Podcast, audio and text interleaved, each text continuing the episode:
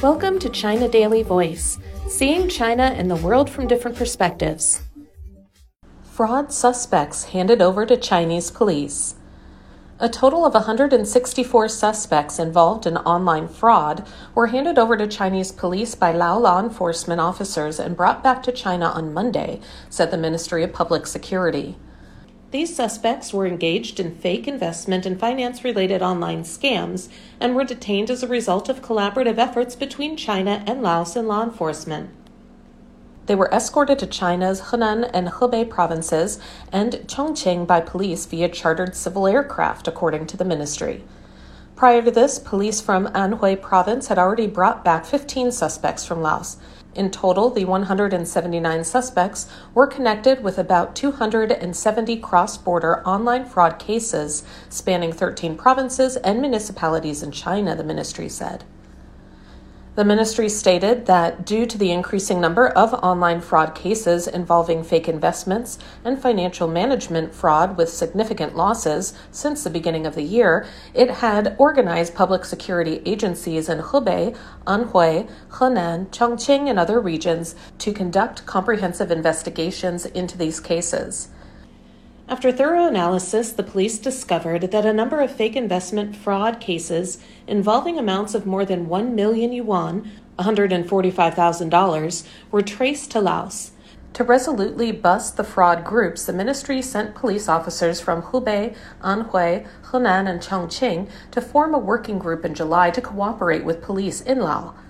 According to the ministry, fake investment and financial management fraud is one of the most financially damaging types of scams on average per individual case. In such cases, some fraudsters employ various tactics to lure victims into what they claim to be investment group chats. They often impersonate investment mentors or financial advisors and use tactics like sending fake investment success messages or conducting live classes to gain the trust of their victims. Other target victims through online dating platforms, forming romantic relationships to exploit their targets by promising high financial returns through supposed special resources, the ministry said. On July 19, Lao police carried out an operation in Savannakhet, resulting in the capture of 15 suspects. Subsequently, with the assistance of the Chinese Police Working Group, Lao police carried out 10 operations in various regions. As a result, they detained 164 suspects, including nine key members of the fraud groups and 23 fugitives, and seized tools used for their activities.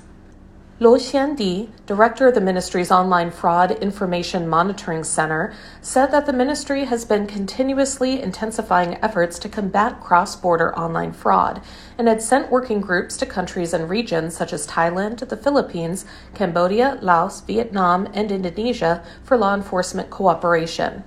Moreover, the ministry has also stepped up law enforcement cooperation in border areas, particularly in Yunnan province, leading to the capture of a significant number of online fraud suspects, he said. Yang Wenfeng, head of the ministry's working group sent to Lao, said that the capture of the suspects not only led to the resolution of several major cases and the apprehension of many suspects, but also instilled a sense of deterrence within local fraud groups. The fraud group's hideouts in Laos were scattered and concealed in various locations. While we had a general idea of their locations beforehand, on site investigations and close collaboration with the Lao police were necessary to pinpoint them precisely. The process consumed a significant amount of our time and effort, he said. Following the crackdown, many fraud suspects either relocated to different areas within Lao or refrained from engaging in further criminal activities, he said, adding that online fraud has become a globalized trend in terms of its forms and methods, making international cooperation crucial in combating it. That's all for today. This is Stephanie, and for more news and analysis, buy the paper. Until next time.